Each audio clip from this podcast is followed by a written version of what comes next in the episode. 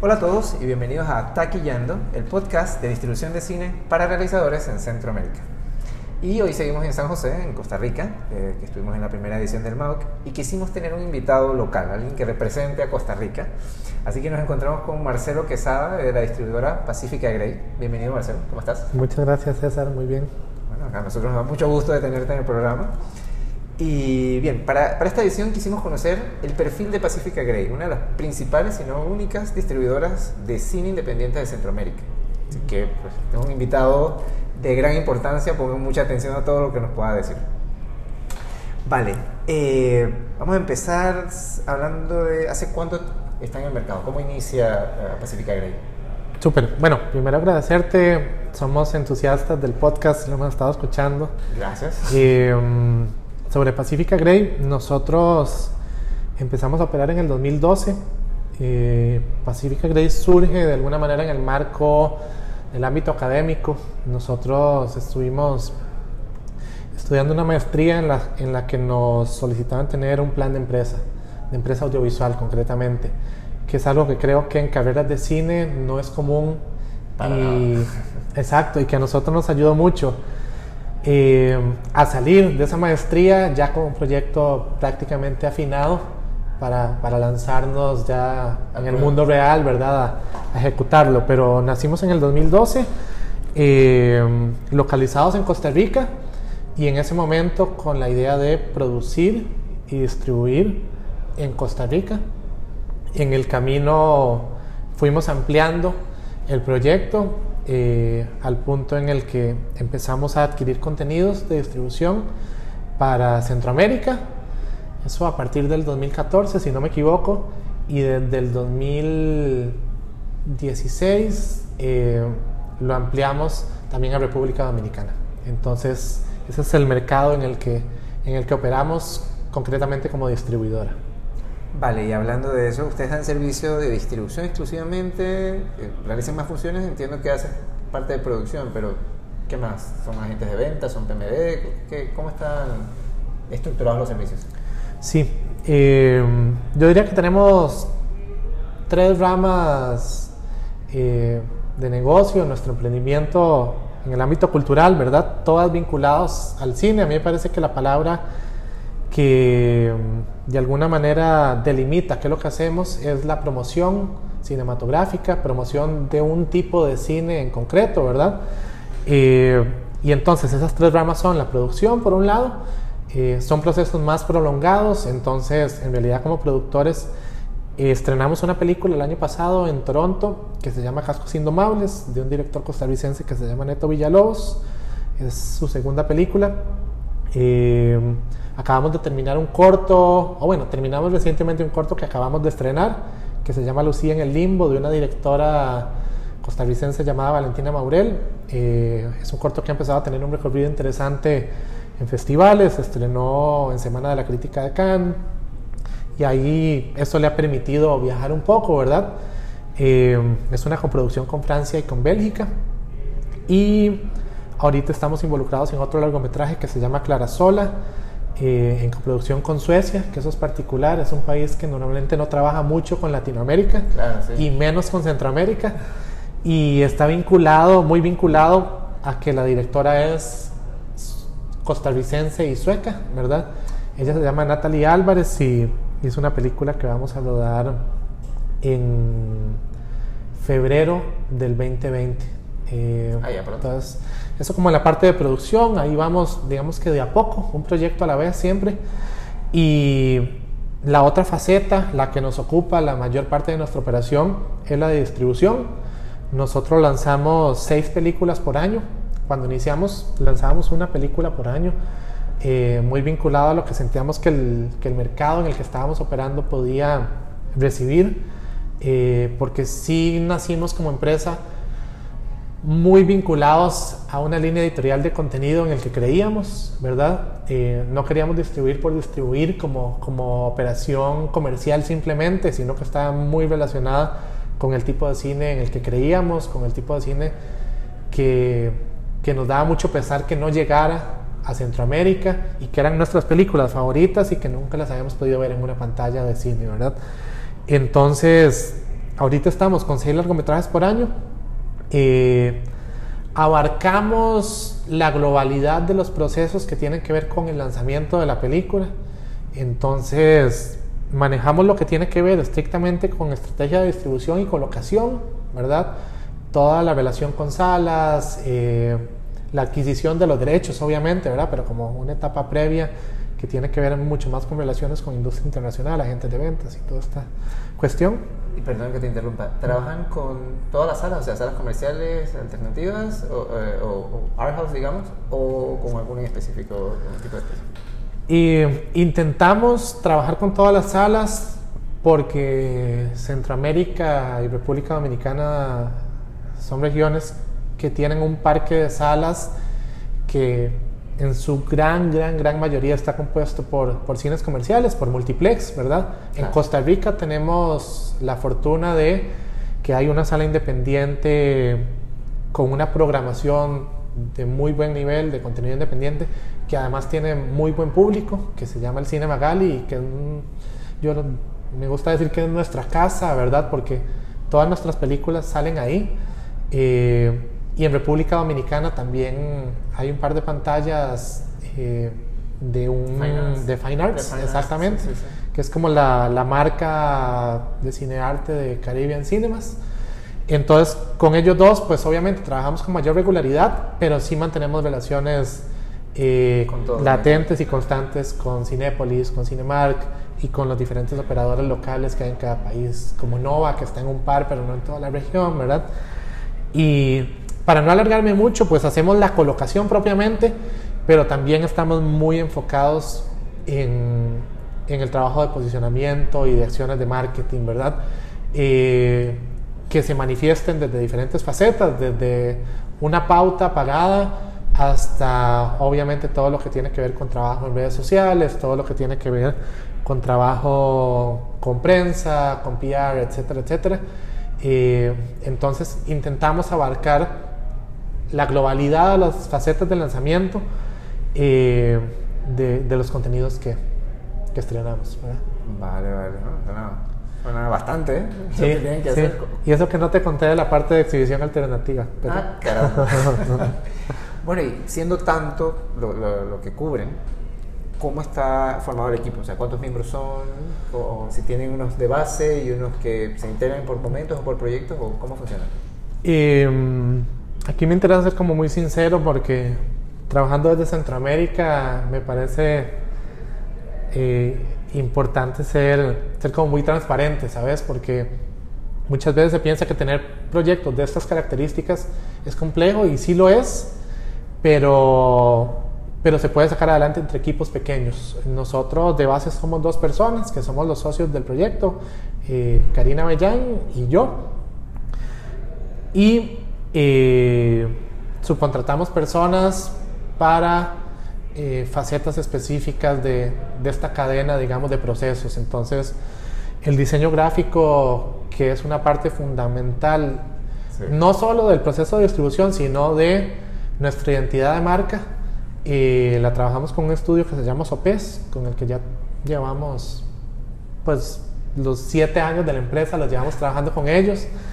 Eh, y, dependiendo del tamaño del estreno, pues acercamos otros colaboradores en diferentes facetas. Puede ser en trabajo de redes o puede ser en prensa.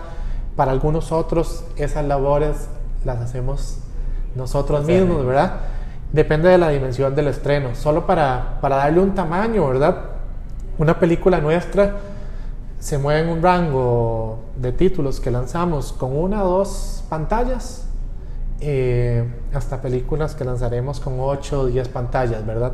Obviamente podemos operar de esta manera porque sabemos que trabajamos para público nicho y que nuestros contenidos no van a estrenar en 40, 50 pantallas solo en Costa Rica o en 200 en toda Centroamérica, como si lo requieren eh, otros títulos de estudio, ¿verdad?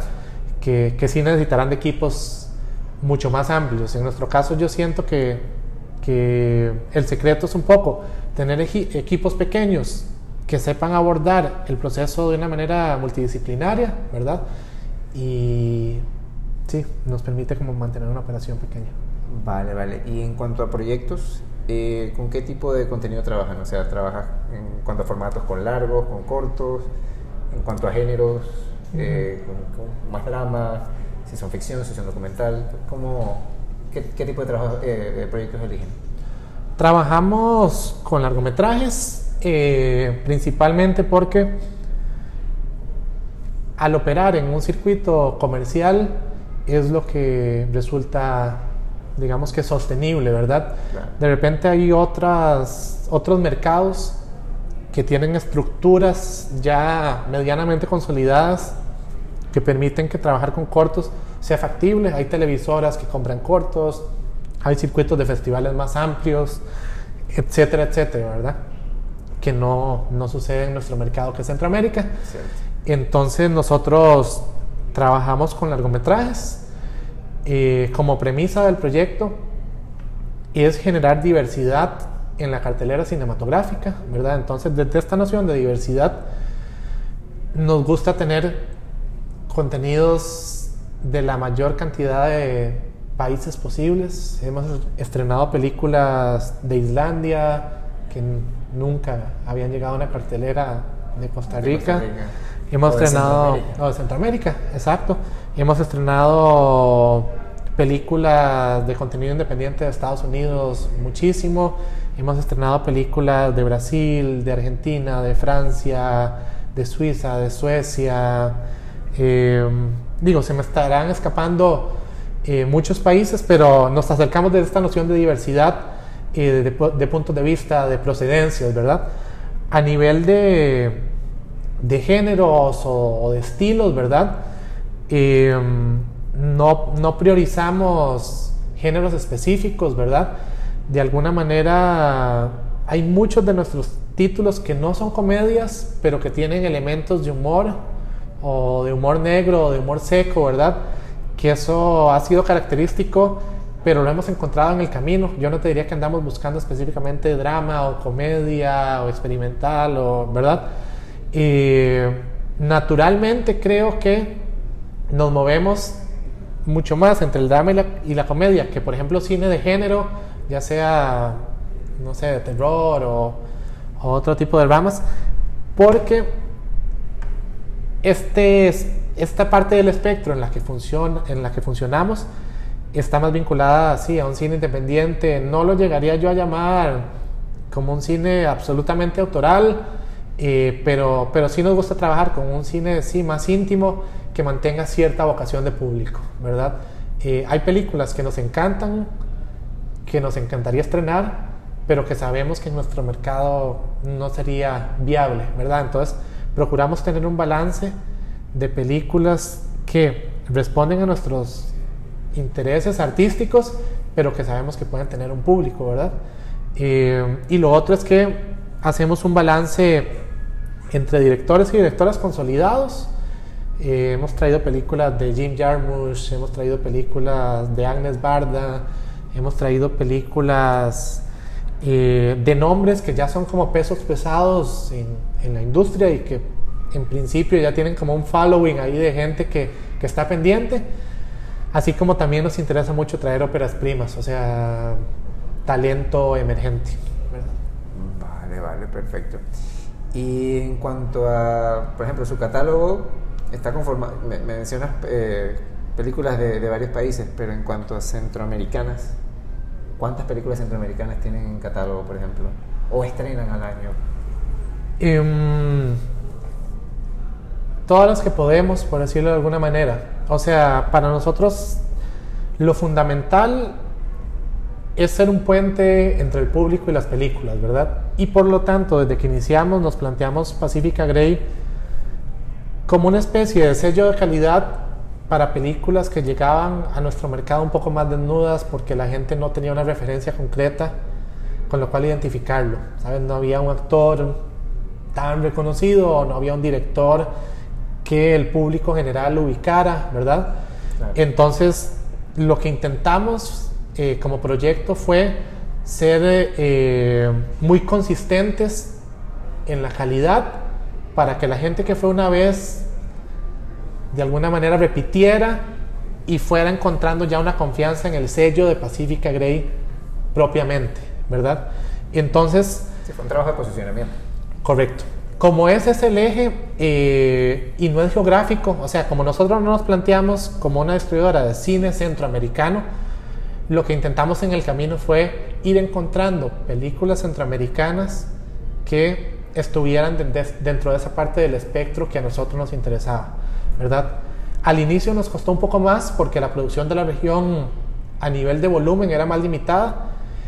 Entonces empezamos a trabajar, por ejemplo, con, películas como Marimbas del Infierno de Julio Hernández. Luego lanzamos en el 2013 una costarricense que se llama Por las Plumas, pero era una película cada dos años. Conforme fuimos avanzando, también la producción de la región avanzó en diferentes y múltiples estilos y nos resultó más, fácil encontrar películas. Entonces trabajamos Ishkanul de Jairo Bustamante, que para nosotros fue fundamental. Y ahora lo que intentamos es realmente cumplir la promesa de que estrenamos lo mejor del cine centroamericano. Entonces estrenamos Medea de Alexandra Latichev de Costa Rica, que nos parece una película muy potente. Estrenamos, vamos a estrenar Temblores de nuevo de Jairo ah, Bustamante. Recientemente adquirimos Nuestras Madres, que fue la película de César Díaz que obtuvo la Cámara de Oro en el Festival de Cannes y que estaba en la Semana de la Crítica. Entonces intentamos como cumplir esta promesa, que dentro de nuestra línea de contenido, que es cine independiente, alguna gente le llamará autoral, alguna gente le llamará más íntimo, etc., eh, intentar que, que el talento de la región que se está lanzando por ahí, pues podamos estrenar. una cosa que veo como un aspecto interesante hasta donde he podido notar en su trabajo es el trabajo personalizado con, con, la línea artística, con la curaduría de los proyectos que hacen. Y hago referencia porque se habla de la importancia, se le habla a los productores de la importancia de crear una relación con los distribuidores, con los agentes de venta, eh, incluso antes de tener sus proyectos listos, para poder trabajar en conjunto. ¿Cómo llevan ustedes ese tema considerando eh, eh, el trabajo personalizado que hacen con las películas? Porque ya mencionas directores específicos que, eh, de verdad que han hecho trabajos que son sumamente potentes. ¿Ustedes en qué momento se integran o esperan que la película esté lista? ¿Cómo, esto pensando en el, el, productor que nos escucha, que dice, bueno, yo quiero trabajar con Pacific Grey, ¿en qué momento eh, es eh, viable acercarse a ustedes para, para poder trabajar en conjunto? Yo creo que con un corte de imagen, o sea, con un corte de montaje ya cerrado, es como un buen momento, más allá de que la película a nivel técnico no esté pulida y todavía le falten procesos, es un buen momento para nosotros entender eh, si realmente coincide como con nuestra línea editorial y por otro lado, si nosotros somos la mejor distribuidora, exacto, eh, para, para, las personas, ¿verdad? Porque nuestro compromiso siempre es intentar realmente lanzar de la mejor manera las películas, porque somos como productores también conscientes de que le estás dando el bebé a alguien más, ¿verdad? O sea, trabajaste 5, 4, 8 años en un proyecto y le estás entregando una de las etapas más importantes a otra persona, por lo cual hay una confianza con la que nos parece fundamental pues corresponder, ¿verdad? Entonces intentamos ser muy sinceros al decirle a la gente, la película es muy sólida, pero te puede ir mejor con esta distribuidora que sabe mejor cómo lanzar este tipo de contenido, ¿verdad?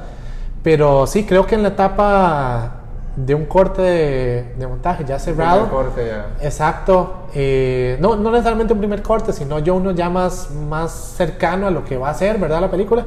y a nosotros nos viene bien para darnos una idea de lo que es. Y eh, también, es, también tiene, nos da suficiente tiempo para trabajar materiales, para trabajar realmente un posicionamiento profundo de, de, la película eh, de buena manera, porque hay veces que nos encontramos proyectos que, que se acercan a nosotros cuando ya quieren estrenar y capaz que ya han empezado ellos a trabajar materiales.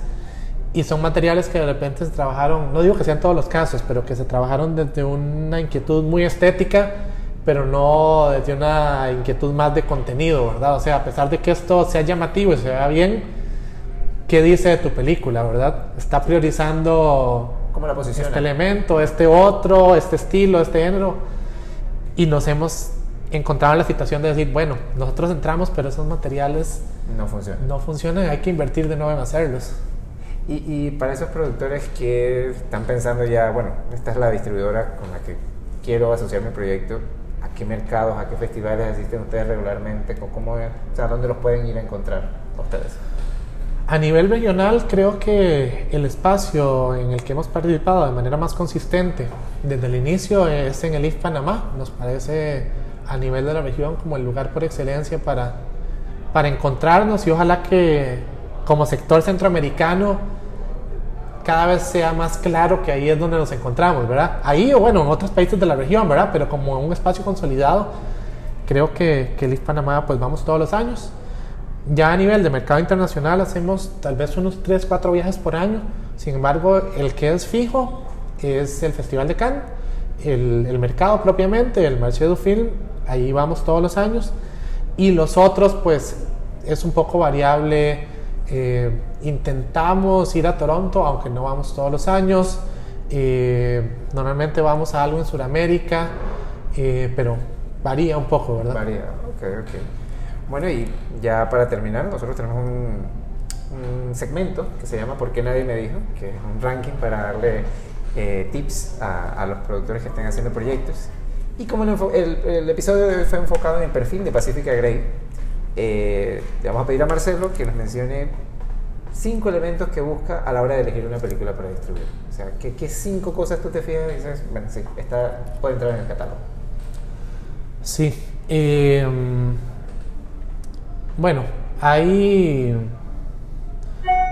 componentes que tienen que ver propiamente con, con la faceta artística y cinematográfica de la película, ¿verdad? O sea,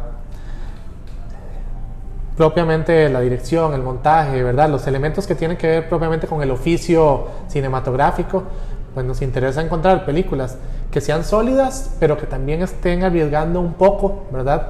De alguna manera hay películas que son muy, muy redondas, pero que sentimos que ya hemos visto que, que no son para nuestro catálogo, ¿verdad? Eh, creo que ese es un primer elemento, como un poco de riesgo, ¿verdad? De la propuesta. Eh, nos interesa mm, identificar ejes temáticos que sean pertinentes en, en nuestra región y en nuestro país propiamente, ¿verdad? Entonces, constantemente nos hemos encontrado con películas que, que nos apasionan, como desde lo cinematográfico, pero también por su, por su discurso o porque ponen en agenda de diálogo temas que creemos que son importantes, ¿sabes? O sea, películas como Ishkanul, que tiene que ver con poblaciones indígenas, o películas como Medea, que tiene que ver con, con un tema como el aborto, ¿verdad? Que evidentemente, primero, es muy polémico, pero además de ser polémico, no hay discusiones realmente profundas, o al menos en nuestro país cuesta encontrar eh, discusiones que no sean desde estar abanderado de un lado del otro y usted no tiene nada que ver conmigo si no está de este lado del otro, ¿verdad? Entonces, desde lo temático nos interesa encontrar eh, diálogos que sean relevantes. Eh,